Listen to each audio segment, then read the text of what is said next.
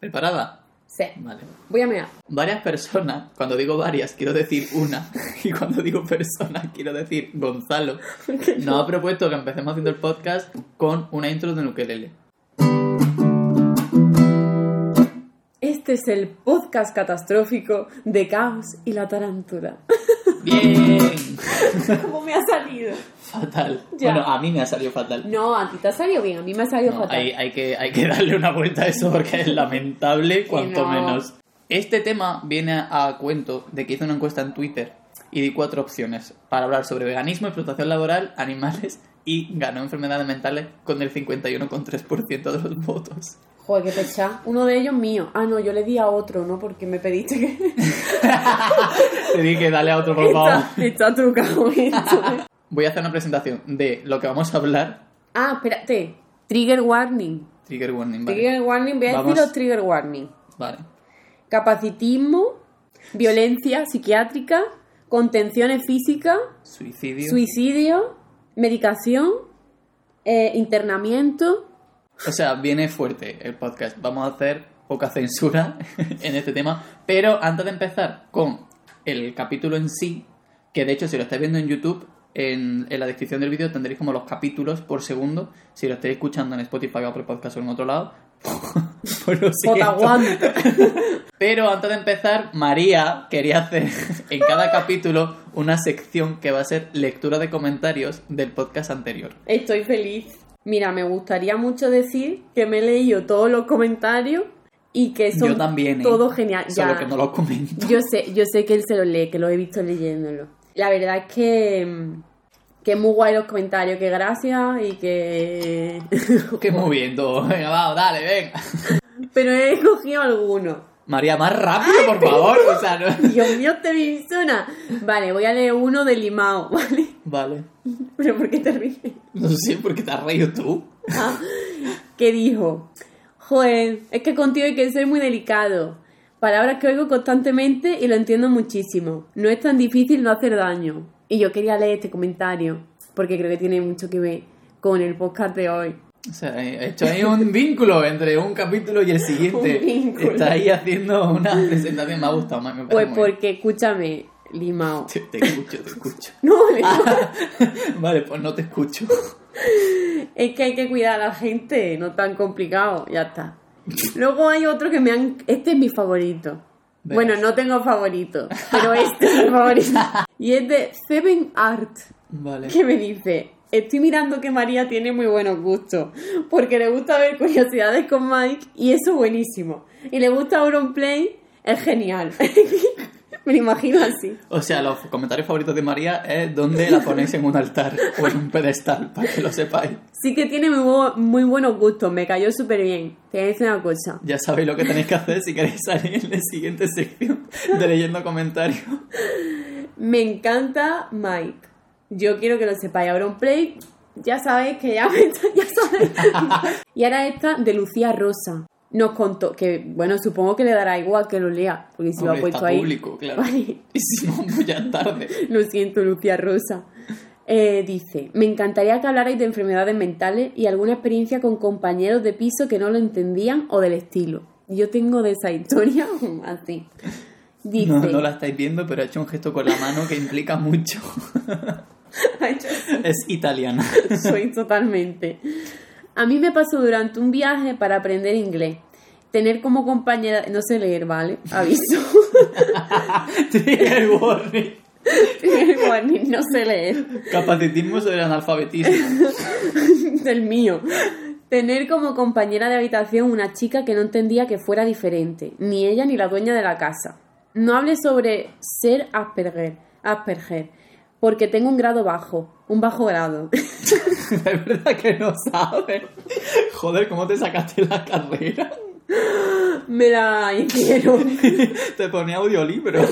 Pero fue una experiencia horrible y nosotros riéndonos y esta persona nos está contando. Ay, de verdad, somos lo puto peor.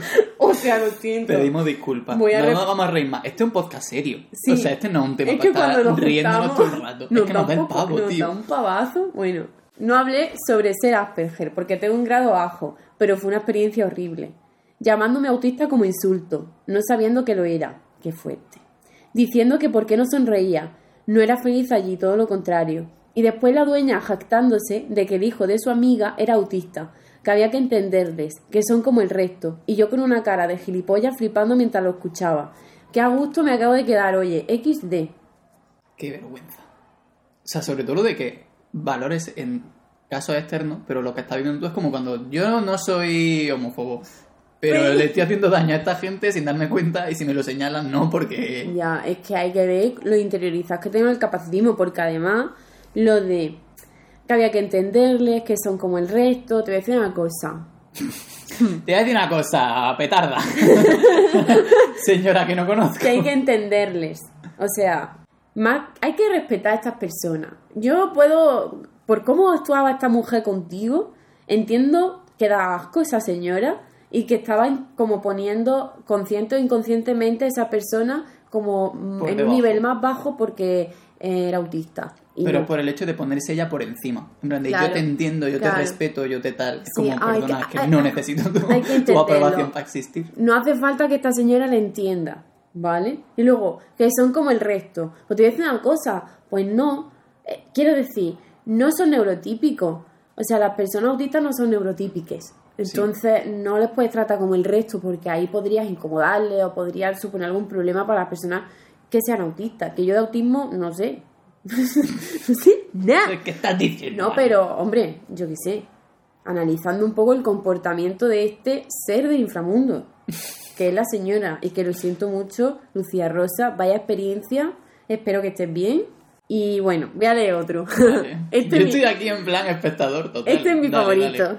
Joder, pero si ¿cuántos favoritos tienes, María? Ayacolastre33 nos dice, nuevo chip desbloqueado. ¡Oh!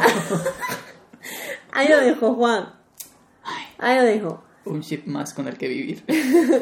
Un día tendremos que hablar. Claro, es que ellos no saben nuestra relación en realidad. Que hay historia. No. Hay una historia, hay una historia, Juan. Hombre, sí, ya sé que hay una historia, la he vivido yo. No lo voy a saber. Sheila Calvo dice, ¿neurodivergente lo mismo que el espectro autista? No.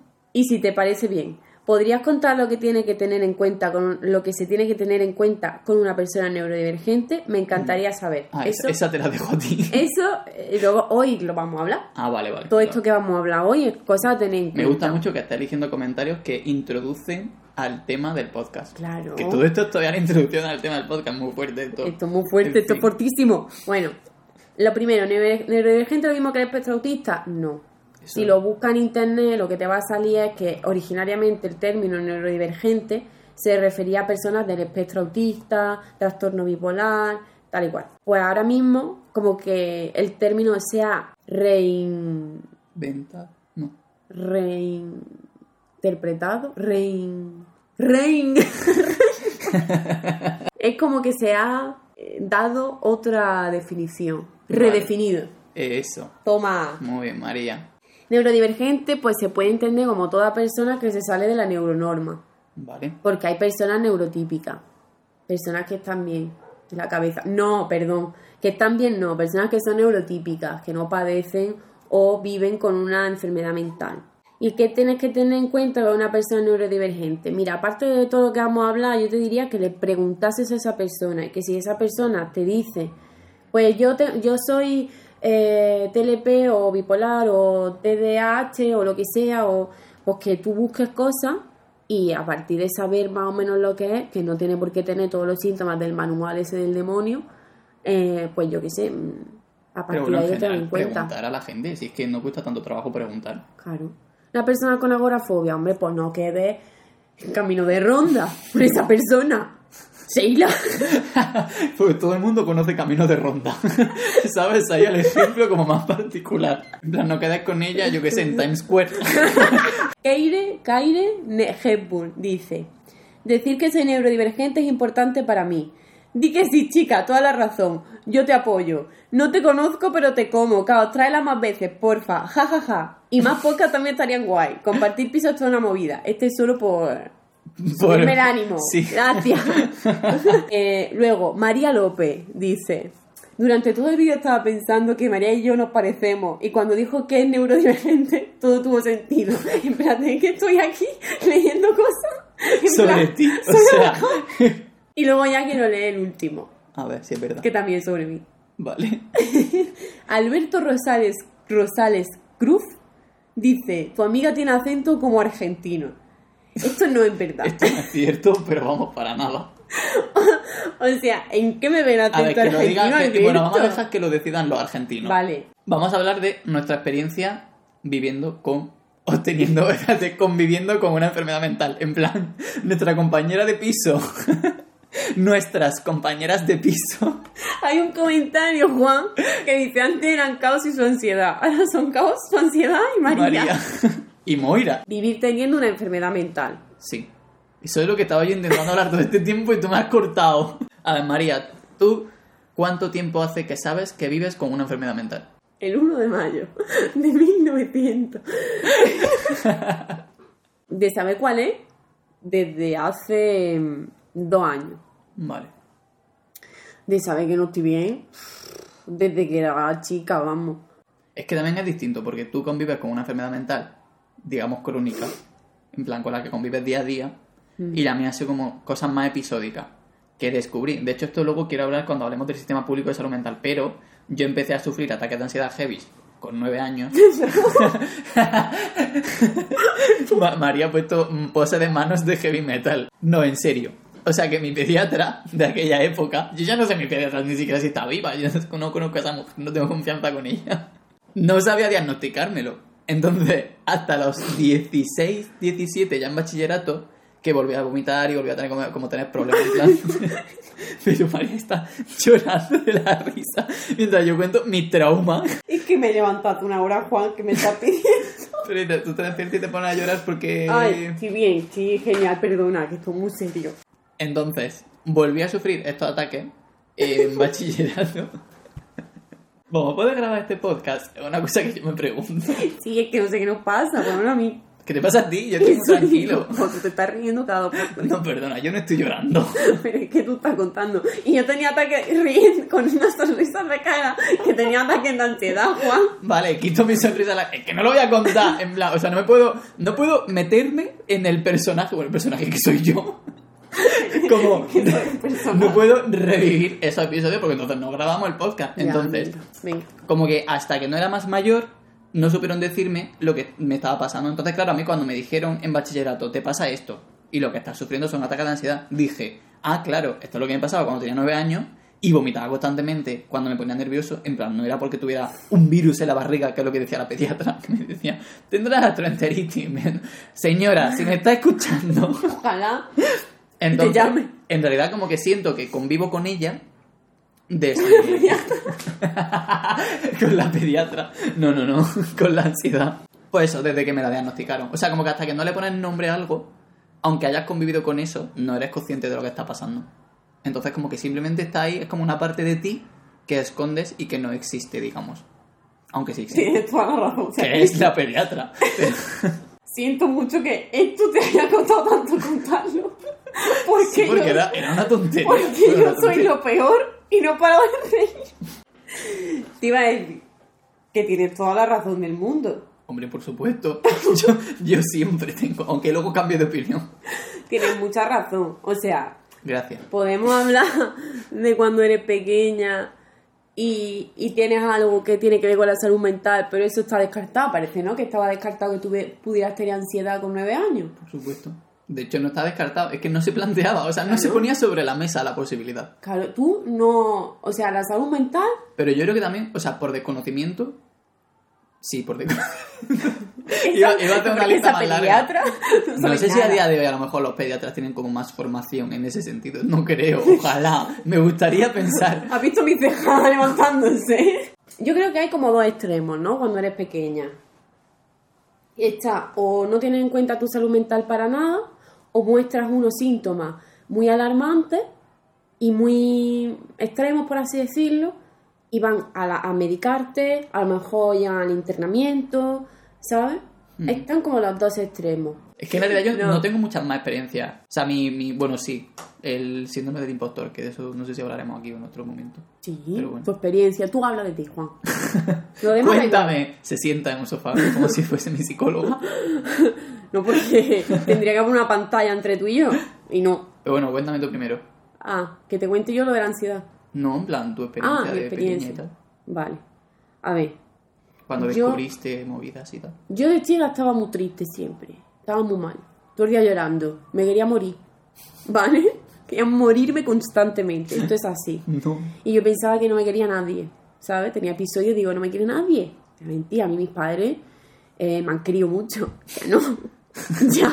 No, pero mi, mi madre, mi padre y mi hermana y parte de, de familia que no sea mm, ese núcleo mm, me ha querido, hombre, claro, me ha dado cariño y no me ha pasado nada malo. Con otras, sí. Con otras partes de la familia, sí. Eh, pero bueno, recuerdo momentos puntuales, ¿no? Como echarme a llorar de pronto, sin parar. Estaba y antes de ir al instituto, un día, mi padre acababa de tener un accidente de tráfico.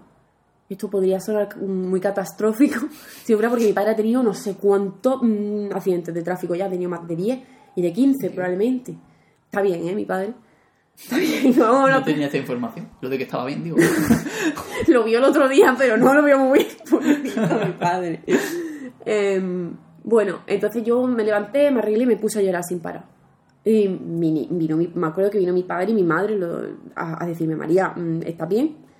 Y yo, no, me ves que estoy llorando. Y ese día, pues, no fui al cole, al instituto. Em, pues eso, yo le dije a mi madre, va, llévame al psicólogo. Vale, fui a mi médico, que me caía muy bien, y me mandó a, salud mental de, de allí de un pueblo, de un pueblo no, de salud mental público. Y me vio una psicóloga. Y me veía cada dos meses, una mierda, porque hubo una sesión que hablamos de mí y luego empezamos a hablar de mi padre. Y ella quería ver a mi padre. Y yo no sé si es que quería conocerle, ¿sabes? En plan, quería rollete o qué. Pero yo dije a mi madre, mamá, yo no quiero ir más porque yo no, no veo No que me esté tratando, claro. Luego, pues empecé a beber mucho. A beber mucho alcohol y tal, y a hacer otras cosillas. Y entonces pues fui a mi orientadora del instituto, le comenté un poco cómo me sentía, qué es lo que hacía, y ella recomendó que fuera drogodependencia, que me vieran los psicólogos de drogodependencia. Me vio el psicólogo de drogodependencia y me dijo que yo no tenía nada, que yo estaba estupendamente. Digo, es que si me está escuchando ese psicólogo, quiero decirle que es un mierda. Y que espero que le quiten la carrera. Y que no haya visto ni, a nadie más. Y lo digo en serio, porque mm, ahora os cuento. Ahora os cuento. Me imagino gente chiquilla ahí dentro. Bueno. Mi siguiente experiencia ya fueron los ataques de ansiedad, bueno, y ataques de pánico. A mí me daban ataques de pánico y em, por la calle, en los autobuses, mm, hacía cosas muy raras. Ya cuando entré en la universidad. Sí. Y yo llegaba ahí a urgencias muy mal y que la médica me dijera que no te va a dar un infarto, ¿eh? que lo que tienes es ansiedad. Uy. Disculpe. Y que me dieran, mm, me dieran una caja de prazolam cuando yo ya le advertía de que yo no podía tener cierto tipo de cosas cerca, eh, que me dieran tabletas de pastillas, que me, me las tomara y ya. Eh, yo fui a mi médica por mis ataques de pánico y ella, la que tenía entonces, y ella sin más me decía, me miraba a ver si era algo neuronal. Me decía, oh, no te pasa nada, y me mandaba a casa. Y estaba hecho una mierda, pero hecho una mierda, de verdad. Total, que ya cuando empecé a trabajar, Ahí ya yo conocí eh, a Charlie, a mi, a, mi, a mi amiga Charlie. Como ella sí que iba, iba al psicólogo, tenía eso un poco más normalizado, hablaba mucho de su experiencia y tal, pues me animó mucho a que fuera yo también a terapia, porque yo los psicólogos, por mi experiencia, pues no quería saber nada. La de- importancia de animar a la gente a que vaya a terapia. Claro. Entonces yo tenía miedo, decía, eso no, es para nada, eso no sirve para nada, no me van a ayudar, eh, no tengo dinero. El siguiente problema de la terapia. Exactamente. Entonces fui a mi médica de cabecera entonces. Y le dije todo lo que me pasaba, que me mandara a salud mental. Me mandó a salud mental y me vio un psiquiatra, mm, me estuvo escuchando durante media hora y, me dijo, y su conclusión fue mandarme unas pastillas que no me explicó nada de las O pastillas. sea, después de un, dia- una- un diagnóstico hecho por una conversación de media hora. Claro, o sea, bueno, él ni siquiera me dijo el diagnóstico. Importante. O sea, terminé de hablar y me dijo, ¿quieres ir a la unidad de drogodependencia? Y yo le dije, no. Digo, es que no sé cómo decir ya que no tengo un problema con la droga, ¿sabes? Qué largo esto. Y tú has hablado todo poco. Juan, me siento fatal. Encima riéndome antes cuando tú estabas hablando de tu ataque de ansiedad. Es que soy una mala persona, que asco doy. Salgo, miro el papel y me había diagnosticado trastorno de la personalidad y trastorno ansioso depresivo. Si tú vas a diagnosticar un trastorno de la personalidad, además que no me lo has especificado cuál es, porque hay muchos trastornos de la personalidad, por lo menos explícame, ¿no? Algo. Yo no me tomé las pastillas porque no me dio la gana. y no volví a ir a ver a ese psiquiatra, ¿vale? Entonces me busqué una, una- un psicólogo. Y voy a decir que sí, que me ayudó mi psicólogo, ¿vale? Pero bueno, para mí eso de ir a unas, unas cuantas sesiones y que luego, no sé, hacía a lo mejor dos meses de terapia y que luego me diera el alta, entre comillas, no me gustó. Aparte de que creo que no hablamos de temas importantes. Y luego también yo le dije, mira, ¿qué piensas del diagnóstico del psiquiatra? Y él me dijo que no se puede diagnosticar a una persona por una conversación de media hora. Claro, que eso es lo que pensaba yo. O sea, como- Claro, pero él también me dijo, yo no te voy a diagnosticar nada. o sea, yo creo que las enfermedades mentales necesitan, o sea, es como súper importante un seguimiento Sí. a largo plazo. Hombre, por supuesto, no voy a olvidarte ahí de, ¿sabes? O sea, Cuando estoy triste, ¿tienes depresión? Pues chica, no, a lo mejor tengo otras cosas, claro. ¿sabes? Puede ser, o no, no tengo nada. Simplemente hay personas que van a terapia porque han roto con su pareja Ah, y sí, están muy por mal. supuesto, sí, sí. Y eso Que te ayuden a gestionar tus emociones, que eso sí que la tiene todo el mundo. Claro. Bueno, habrá quien no. Pero lo normal es tenerlas. Entonces eso, pero yo en aquel entonces dije, ay, qué guay que no va a trabajar sobre un diagnóstico. Ahora pienso que tendría que haber trabajado sobre un diagnóstico. Y no quise volver ahí, porque no. Además tenía unos métodos que a mí no me convencían. Que ese es otro tema. Tienes que dar con alguien que encaje contigo. Sí, sí. Su método y su persona. Tú no pasa nada. Tú vas a un psicólogo porque te lo ha recomendado Pepita y a Pepita le puede haber servido y a ti no. Sí, y no sí. pasa nada. Ni el psicólogo es malo, ni tú. ¿Sabes? Es que tú tienes que encontrar tu terapeuta. Bueno, yo ya a partir de que el tío ese me diagnosticara trastorno de la personalidad, ya busqué y vi que el trastorno, límite, pues, que yo no recomiendo buscar. Pero yo busqué. Entonces luego fui a- otra vez a la psiquiatra, otra vez salud mental pública. Y esta mujer estuvimos más tiempo y además cuando terminé de hablar yo y bueno, ella no paraba de preguntar, importante. El otro hombre sin más estaba así. No, no le veis la cara, pero cara de sapo. Sí, total. Además ese hombre tenía cara de sapo. Joder, qué bien lo imita. Y bueno, pues ella me estuvo haciendo muchas preguntas, tal, entonces me dijo, mira, tú lo que tienes es esto. Te voy a mandar esta medicación, te voy a explicar cómo va a funcionar, cuánto tiempo va a ser el tratamiento, o sea, cuánto va a tardar en hacer efecto, eh, qué es lo que hace a nivel químico, también me lo explicó, eh, cuáles podrían ser los efectos secundarios, qué se iban, qué, qué podía hacer ante los efectos secundarios, tal, y que nos volveríamos a ver próximamente. Chachi. Y la verdad es que me ayudó mucho, porque ella me dijo, vamos a hacer psicoterapia. La psicoterapia la habrá hecho ella en su casa sola, pues conmigo no la ha hecho, pero bueno. Entonces ella me abandonó. Luego vino la pandemia, pasó de mí. Ah, vale, ya sé quién es. Mm, ya sé quién es. Ya. Entonces dije, necesito una psicóloga, estoy fatal. Otra crisis fuerte, ¿no? Me dio. Muy fuerte. Además yo estaba viviendo una situación personal Se horrorosa. ríe, se ríe de su situación personal. Me río, igual que de la tuya, guau. Entonces encontré a mi psicóloga de ahora, que es maravillosa, guapísima. Eso es muy importante. No, pero de verdad que es maravillosa. Y que ella estaba especializada en trastorno límite de la personalidad. Entonces yo llegué y le dije, pues mira, esto es lo que me han diagnosticado tal. Me dijeron que normalmente cuando ponen trastorno de la personalidad y no ponen nada más es que es TLP. Me hizo algunos test para, me hizo muchos test para verificar y para saber qué era lo que había. Y ya de- no me lo dijo directamente, pero ya sí que estamos empezando a hablar en términos de TLP, de trastorno Vale. límite. Que por cierto, había una persona que me había preguntado si yo era TDAH y no, soy TLP. Yo no he contado cómo empecé a ir yo al psicólogo. O sea, yo empecé a ir al psicólogo por lo que decía antes del síndrome del impostor. Tuve un evento en Bilbao en noviembre. Bueno, no me acuerdo de cuándo fue exactamente, pero finales del 2018. Para empezar, yo ya y no estaba bien. Bueno, todo el mundo sabe que mis últimos meses en Madrid no fueron los mejores. Pero eh, eso, fui allí en una situación un poco, un poco inestable emocionalmente. Y tuvimos que hacer un show. Era, había mucha gente participando. Y por lo que sea, el mío gustó mucho. Yo hice como un- una especie de aventura interactiva de la gente sobre mitología vasca. Toda la gente pues súper contenta, no sé qué, le había gustado un montón, hacía como dibujo en directo mientras hablaba, no sé qué.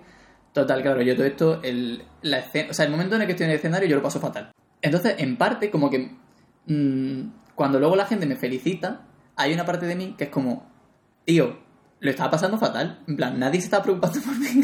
Ay, En plan, nadie puede decir, en plan, estás bien. Luego la gente me, me ha preguntado mucho, en plan, que estoy bien en otros eventos y firmas de libro y tal, conforme yo también me da más a conocer, porque en ese momento pues nadie lo sabía. La cosa que me pasó fue que en la vuelta del viaje empecé a leer tweets de la gente felicitándome y como toda la reacción, y de hecho cuando terminó el evento, la gente como que podía hablar con nosotros, y a mí vino un montón de gente con mi libro para que le firmara, no sé qué. Entonces, una situación que a priori debería haberme generado alegría y felicidad, porque, joder, la gente estaba valorando mi trabajo y tal y cual, eh, me sentí, o sea, me sentí fatal.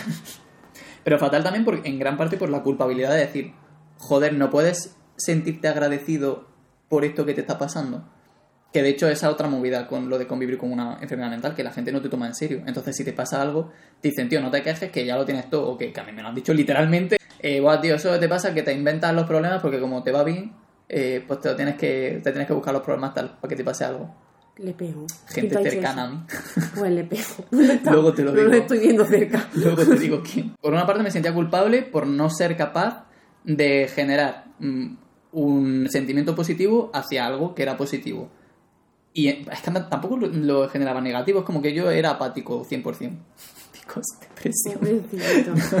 No, y, y hasta entonces tuve una crisis muy heavy al volver de ese, de ese viaje, de ese evento, y fue lo que me hizo decidir sí que necesito ayuda. Porque eh, el día siguiente había quedado con mi amigo y en el camino de mi casa al sitio en el que habíamos quedado dijeron por WhatsApp, oye, llego cinco minutos tarde o diez, no me acuerdo qué pasó. Dijeron que llegaban tarde y yo llegaba a tiempo.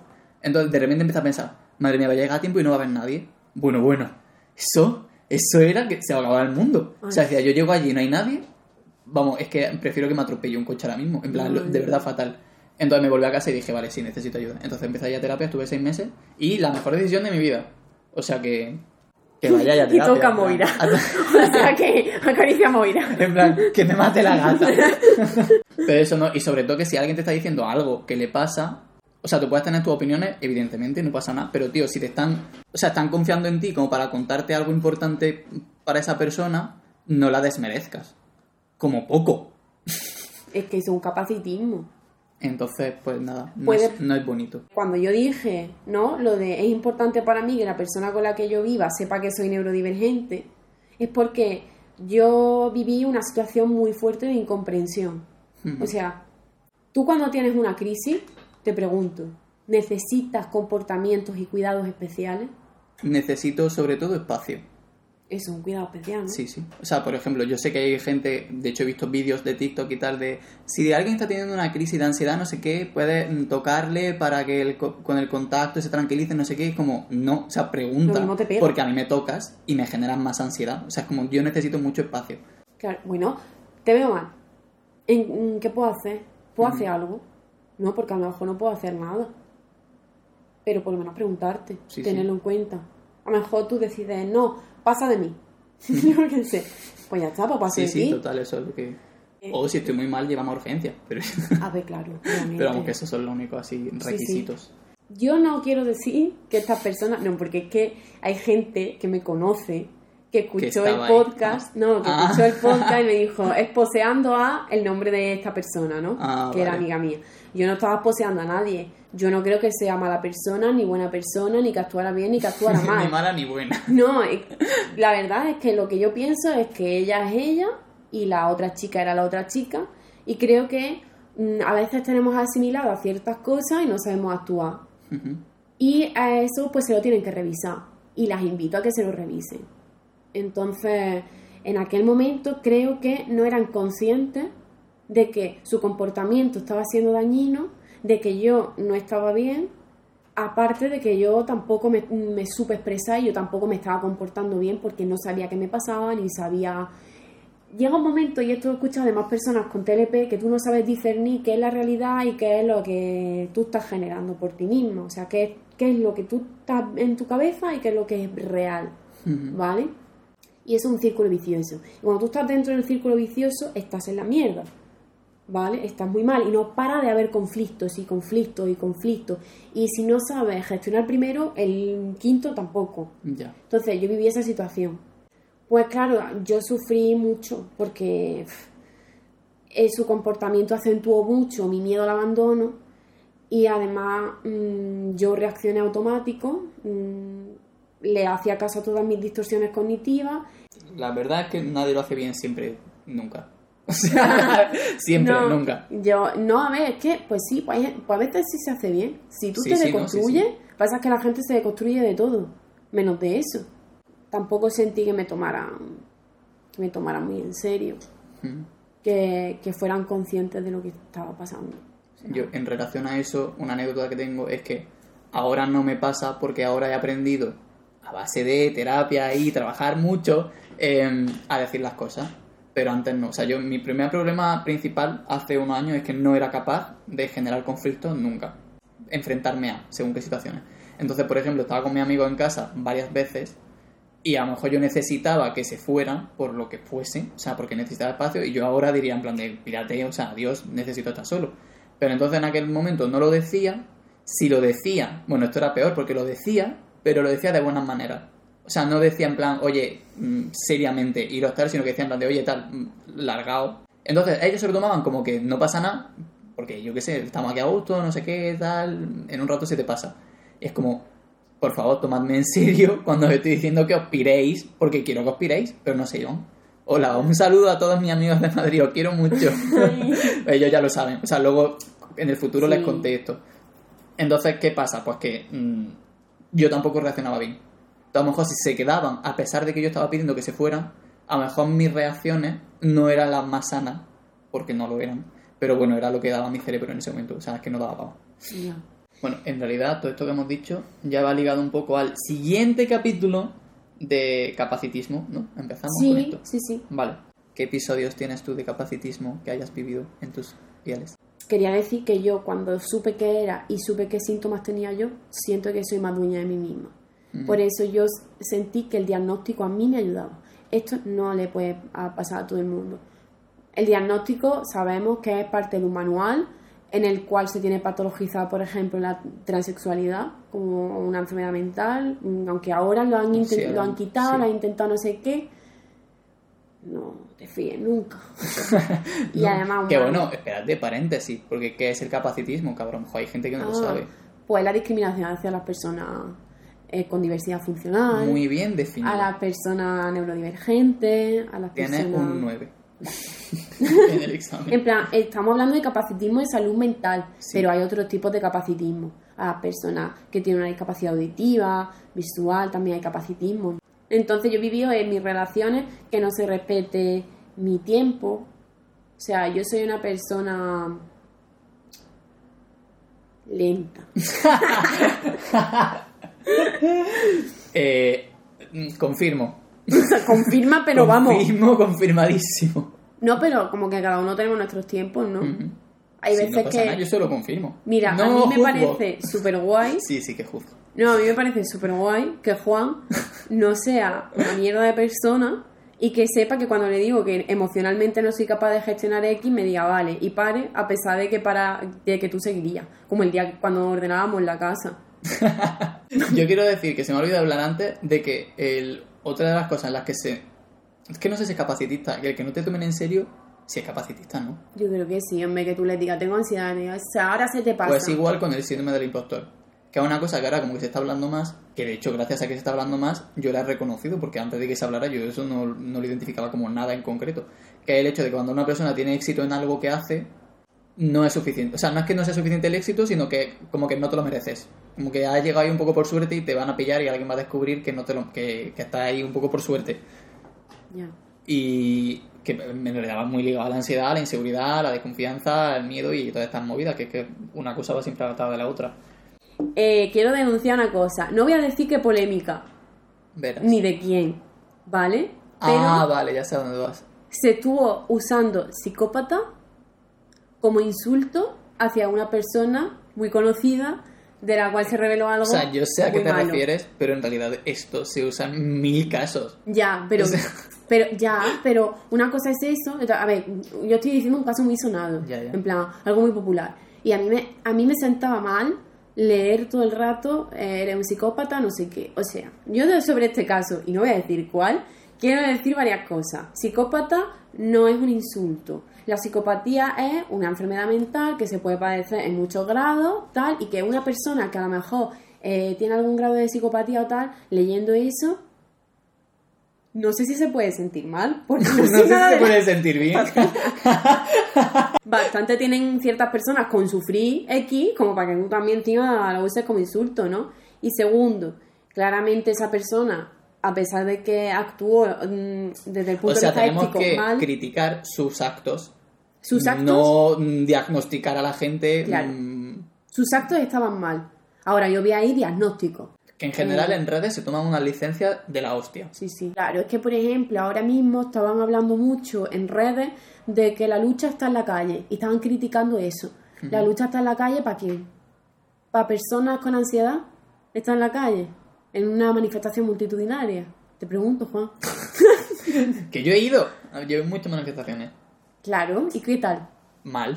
Podría haber un punto seguro para personas que a lo mejor necesitaran mucho espacio a su alrededor. Podría haber, yo qué sé, o podría no criminalizarse a las personas que no van Eso a las yo. En plan, más que no, o sea, más que encontrar un espacio seguro en la manifestación, serían porque aún así sigue siendo movida. Para gente con agorafobia, cualquier historia. Entonces, Sí, pero por ejemplo, gente con diversidad funcional tampoco, también es difícil que accedan. Mm. O sea, no es accesible para todos. pero sí, por eso el problema no es que sea accesible, es que no se criminalice a quien no participe físicamente en una manifestación, que se puede participar de mil maneras, ¿sabes? Claro, es que se, se decía en el 8M, por ejemplo, eh, que faltaban muchas locas. Sí, por muchos motivos, que no hace falta anunciar, pero que podemos no ir. Es que en, en el activismo está el, eh, el carnet de, de activista y te lo quitan si no va a las manis, si no va a los piquetes, si no va a las pegadas, si no va a no sé qué. Pues no, yo hago lo que puedo, que es más que no hacer nada. O hacer lo contrario, ¿sabes? O ser de Vox. No soy de Vox, solo con eso ya está haciendo activismo. Y luego también en las asambleas. O sea, yo dejé de ir a un colectivo porque dije una cosa y como que todas las que estaban allí mm, me miraron y se pusieron como un poco en plan, bueno, es que tal cual, no sé qué, siendo yo nueva. Vale. Que, por, que hay que hacer accesible los colectivos, ¿vale? Porque hay gente que le puede dar mucha cosa hablar directamente o escribir un correo o hay que dar muchas opciones. Yo cuando estuve en esa asamblea eh, me sentí mm, juzgada, me sentí rechazada, me sentí observada. No digo que estas personas Sí, que no estaban generando hicieran, un espacio seguro para ti. Claro. Podrían haber reaccionado de otra manera, no todas a la vez, diciendo, bueno, es que no sé qué, no sé cuánto. ¿Sabes? Y dejé de ir. Ya me da ansiedad ahí, ¿sabes? Ya me siento mal, ya. Y ahí. Y ahora, por hacer de abogado del diablo, si yo fuese una persona mierda y te dijera, claro, es que tú no quieres dialogar, tú si no están de acuerdo contigo, te da ansiedad y ya no quieres participar. No, porque tú puedes decirme, eh, pues mira, es que en este sitio esa postura en concreta mm, todavía no la tenemos clara, entonces. Tal. Que es diferente a que todas me digan, bueno, es que eso es discutible, es que no sé cuánto, es que todo porque yo estaba intentando cambiar una palabra, además sin tenerme en cuenta que yo sobre ese tema sí tenía bastante formación. No ser agresivo, se puede hablar las Mm. cosas bien. Por favor, no, ¿cómo se dice? El, el no me, no me grites, soy los memes estos de un animalito, así en plan de favor, no me chiquito. grites, estoy chiquito. sí. Sí, que yo estoy chiquita. Es que a mí me grita, me echa a llorar. No me echa a llorar, yo voy a decir en el trabajo. En el trabajo. En el trabajo. Capacitismo en el trabajo. ¿Qué hacemos ahí? Aquí no hay que pegar. Pues mira, os voy a recomendar una cosa. Si vais a un bar y sois, por ejemplo, cinco, no os riáis de, de la, del personal. Eso estaría muy bien, la verdad. ¿Sabes? Tú no sabes nunca a la persona que te está atendiendo qué le pasa. Y puede, si esa persona, por ejemplo, sufre de episodios paranoides, le puede provocar uno. A mí Pero me han aunque no provocado. sufra de nada. Aunque O sea, no es sufra que de no nada. tienes que sufrir nada para que no te traten como una o sea, mierda. o sea, claro, quiero decir, o sea, tú hay que tratar con cuidado a la persona que te está atendiendo y con respeto, eso seguro. A mí me ha pasado una mesa de nueve, me vino una vez, venga a reírse de mí, venga a reírse de mí, y yo ya empecé con, el- con la paranoia. La paranoia no como se dice de paranoia, sino paranoia real de que todo el mundo me está mirando, todo el mundo está hablando de mí, yo escuchaba voces, este se está riendo de mí, una risa, uy, se está riendo de mí, eh, uf, me está todo el mundo mirando, yo poniendo un vaso y tal, todo el mundo me está mirando. Guau, Juan, qué pecha de hablar, colega. De verdad es que eres muy pesado. ¿no? Siguiente punto. Vamos a hablar sobre el sistema público de salud mental. Que aquí yo he sacado datos, porque te voy a dejar hablar a ti, que eres la que lo ha vivido. O sea, yo nunca. eh, eh, pues, bueno, en realidad esto es interesante. O sea, yo, a pesar de mi historial, nunca he acudido a salud mental pública. Porque es muy difícil acceder. Bueno, muy difícil. Es difícil, lo que sí. tú has contado de cuando eras pequeño, ¿no? ¿Cuándo pasó esto? No me acuerdo. Pero como que me recomendaban directamente desde Seguridad Social, o sea, desde la sanidad pública, ir a un psicólogo. O sea, ellos mismos te están recomendando que te salgas del sistema público y vayas por la privada. Sí. Pero ya está mm, separando mucha gente que a lo mejor no se puede permitir porque un terapeuta no es barato. Exactamente. A mí me decían las doctoras que me atendieron aquella vez que he contado antes. El procedimiento aquí es el siguiente. Hmm. Te ve un psiquiatra y te ve a ver qué te pasa y tiene dos opciones. Está, es su decisión si vas a terapia o medicación. ¿Qué van a elegir? ¿Los 50 céntimos que vale una caja enorme de antidepresivos o una terapia que cuesta? ¿Tú has visto alguna? El psicólogo de la seguridad social, esa figura. existen, Mitológica. existen, están ahí, ¿dónde están? Pues espérate, te voy a preguntar. No leas.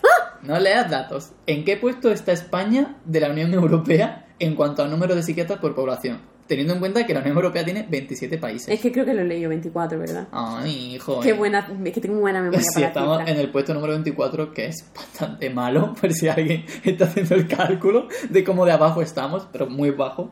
O sea, esto es del año 2015, ¿eh? no, no sé en qué puesto estamos ahora mismo, pero bueno, la cosa es que en 2015 España tenía 10 psiquiatras y medio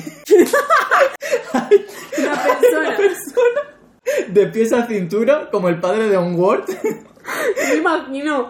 ¿Habéis visto la, ¿Has visto la novia cadáver? El hombre Sí. que se separa en la mitad. Este es el Ay, psiquiatra. eso es mejor, eso es mejor. Bueno, pues España tiene 10 psiquiatras y medio por cada 100.000 habitantes. Y Francia y Alemania tienen el doble que nosotros y Suiza cinco veces más, que son 50 psiquiatras por cada 100.000 habitantes. Que sigue siendo poco, pero. Ya, pero, Pero, joder, hombre. son cinco veces más de lo que tenemos nosotros. Sí, sí. Es que me estaba informando para hacer este podcast, ¿vale? Eh, de cómo afectaría invertir más en gasto social, o sea, en la salud pública, porque al final si invierten más, en realidad estás ahorrando. ¿Por qué? Te pregunto. Que me cuento. A nivel mundial, del gasto de salud pública, solo el 3% se destina a salud mental. Porque hay cosas más importantes. Como defensa. Por ejemplo, Hombre, imagínate que te ataca alguien. bueno, en España ese porcentaje sube al 5. O sea, una barbaridad de dinero. De hecho, te- es- específicamente son 80,70 euros por persona destinada a salud mental, en general. Me estoy cabreando. En Alemania son 316. Pero si 80 no me da a mí ni para lo que gasto yo al mes en psicóloga. Es verdad, te da para una da, semana una, y poco. me da para una sesión. Entonces, la movida que está leyendo por qué se tiene que invertir más en atención primaria y es porque Cuéntame. los trastornos mentales cuestan cada año el 4,4% del PIB. El Producto Interior Bruto. Muy bien, María. Es que está aprobando todo. vale, pues la mitad de esos costes corresponden a trastornos de ansiedad, depresión y somatizaciones. Entonces, ¿por qué la atención primaria lo reduciría? Porque los costes estos, en concreto, no son sanitarios, sino que son derivados de la falta de productividad y de la discapacidad. El 40% de los pacientes no se han tratado nada. O sea, llegan sin haber sufrido ningún tratamiento. El 60, bueno, el 40 no, el 39. El 60 han recibido tratamiento farmacológico y solo el 1 que nos sobra es el que ha recibido tratamiento psicológico, de ir a terapeuta. O sea, de ir a, un- a una atención psicológica. Entonces, obviamente, esa gente va a tener más gastos porque sus trastornos son mucho más... O sea, los tenías que haber tratado antes. Todo esto sin tener ni puta idea de economía, ni de ahora vendar a los economistas decirme que la defensa es mucho más importante, que no seamos irónicos. Es que esto es grave lo que me estás contando, Juan. Bueno, no te lo he contado yo, te lo ha contado la Confederación de Salud Mental de España. No te Es que- pienses que este estudio lo he hecho Es que yo. esto es grave, Confederación Salud Mental España. Ya. Es que esto es grave porque las pastillas sin psicoterapia y sin terapia mm, no es nada. ¿Eso qué hace? De hecho, yo quería ¿Hay que algún profesional sanitario que me lo pueda explicar? Vamos a, a- a hablar ahora del punto de vista de la psiquiatra, de la sanitaria. Eso es día y medio a personas para tantísima gente. sobre todo la media, o que sea, lo tiene que pasar fatal. la persona que, que está trabajando en salud pública y los profesionales que no pasan mal, ¿eh? No, no vamos a, a criminalizar a estas personas. No, no. Porque Harán su trabajo mejor o peor, Estamos- pero no están en buenas condiciones. no, estamos castigadísimas las pacientes y también las profesionales. Eso es así. Dilo más alto para los del fondo. Entonces, em, estas personas también pueden sufrir una saturación. Yo no digo que a lo mejor estas personas no que digan por cierto, lo hemos vivido muy cerca en todo este tema de pandemia, no sé qué. Lo importante que es invertir, en sanidad. Claro. Y además es que, tú imagínate, tú como profesional, ver que no puedes abarcar todo lo que querrías o podrías abarcar. La frustración con la que tienes que lidiar. O sea, habrá mm, buena o mala praxis, pero el- la persona que está detrás, ¿qué pasa con esa persona? Entonces, desde lo- yo ahora mismo que voy a hablar del del psicólogo, hombre, no tienen la opción también laboral. O sea, hay muy pocas posibilidades de que entren en, en sanidad pública. Claro, Tienen que abrir sus propias medio consultas. cuerpo para poder acceder. Es que tú has dicho los 10 y medio de psiquiatra, pero ¿Cuántos de esos serán de Lo- psicología? claro, esas personas que tienen que abrir una consulta privada con todo lo que ello conlleva. Igual lo vamos a buscar. A ver, sigue contándome. Y bueno, lo que el clasismo está claro. Las personas, por ejemplo, en riesgo de exclusión social, con todo lo que sufren a nivel social, a nivel económico, a nivel laboral, Vale. que no se pueden permitir tratarse, que se las margina por un montón de motivos y además aparte tienen esa carga, ese peso, que tienen acceso a tan pocas cosas que son derechos, si a mí no me llega con lo que yo gano. O sea, ¿qué- ¿en qué mierda de país vivimos que no te no llegas con 800 euros? Bueno, he buscado el dato de antes, antes de que se nos vaya el hilo. Eh, en 2018 había 6 psicólogos en la sanidad pública por cada 100.000 habitantes. Pero psiquiatra hay 10 y medio. Es que a mí ese medio psiquiatra, el medio se- que se manifiesta. a mí, que comente por favor con su una o un brazo. no te rías, María. Capacitismo, qué mal está. A ver, yo voy a hacer humor negro de vez en cuando, lo siento de verdad. O sea, es que se me va a escapar. Pido disculpas de antebrazo. Esta persona la puede detener a alguien. A ver, María va a ser todo el tiempo aquí la, la correcta. Y yo, ¿Por Sí, porque va a tener como cuidado de ser inclusiva y yo voy a ser el que haga chistes capacitistas. Él va a ser como... No, y sobre otra gente. Yo no hago discriminación. Yo me meto con todo el mundo. Yo me río de todo el mundo. No, sobre todo de mí mismo. Vamos. Pero tú te estás riendo de mi ansiedad antes. Ay, No he llorado. Has llorado. Yo, Yo por lo menos no lloro. Juan, Soy voy a un hombre. Oye, pues una de las cosas que tenía que no podía era llorar. Que si no podéis llorar, que también que, que os lo toméis Que en serio el tenéis quizá ¿eh? un bloqueo emocional. Claro. que Y no que eso nada. puede salir por otras vías nada sanas. Mira, Ahora María favor. quiere hablar de Foucault. Mm. No sé muy bien por qué. Supongo que para dejarnos claro que es Sí, filósofo. mira, quería Ah, contaros bueno, una esto la gente no lo cosa. sabe, que tú eres filósofa. Ah, sí, es verdad. Bueno, hasta aquí la información. Continúa, María. No, estudié filosofía y el máster de contemporánea, de No. filosofía contemporánea. Y me gusta mucho Foucault. Bueno, pues yo quería hablar de Foucault porque precisamente ya que estamos hablando de la institución psiquiátrica, de la institución de salud Ah, mental, Entiendo. tiene un libro que se llama Historia de la locura y hay varios volúmenes. Y Foucault es conocido por mm, estudiar varias instituciones como la penitenciaria, eh, la sexualidad, que también se puede entender como una Ah, por institución. favor, un podcast sobre Foucault. Y la corriente postmoderna de la filosofía. Sí, por y pues favor. esto está muy chulo, ¿eh? Se puede hablar también de filósofas que partieron. Sí, sí, lo, yo, yo Ah, que está chulo, vale. ¿no? Buah, el comité invisible, buscarlo. Eh, bueno, entonces Foucault, en Historia de la Locura, lo que hace es analizar la institución de las... De, es que Foucault es maravilloso, porque él hace, a través de la arqueología lo que hace es eh, buscar desde... Es que, qué pedazo de, de, de, de persona, de verdad. Le amo. Eh, esta persona como que lo analizaba desde cómo se entendía antes el sistema, antes en plan, yo qué sé, hace mm, no sé cuántos siglos, la salud mental. O sea, no sé si conoces la Stultitia Navis, No. la nave de los locos.